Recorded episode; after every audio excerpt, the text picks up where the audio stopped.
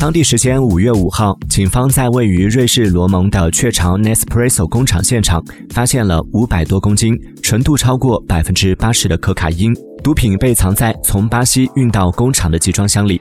警方称，其市场销售价值估计超过五千万法郎。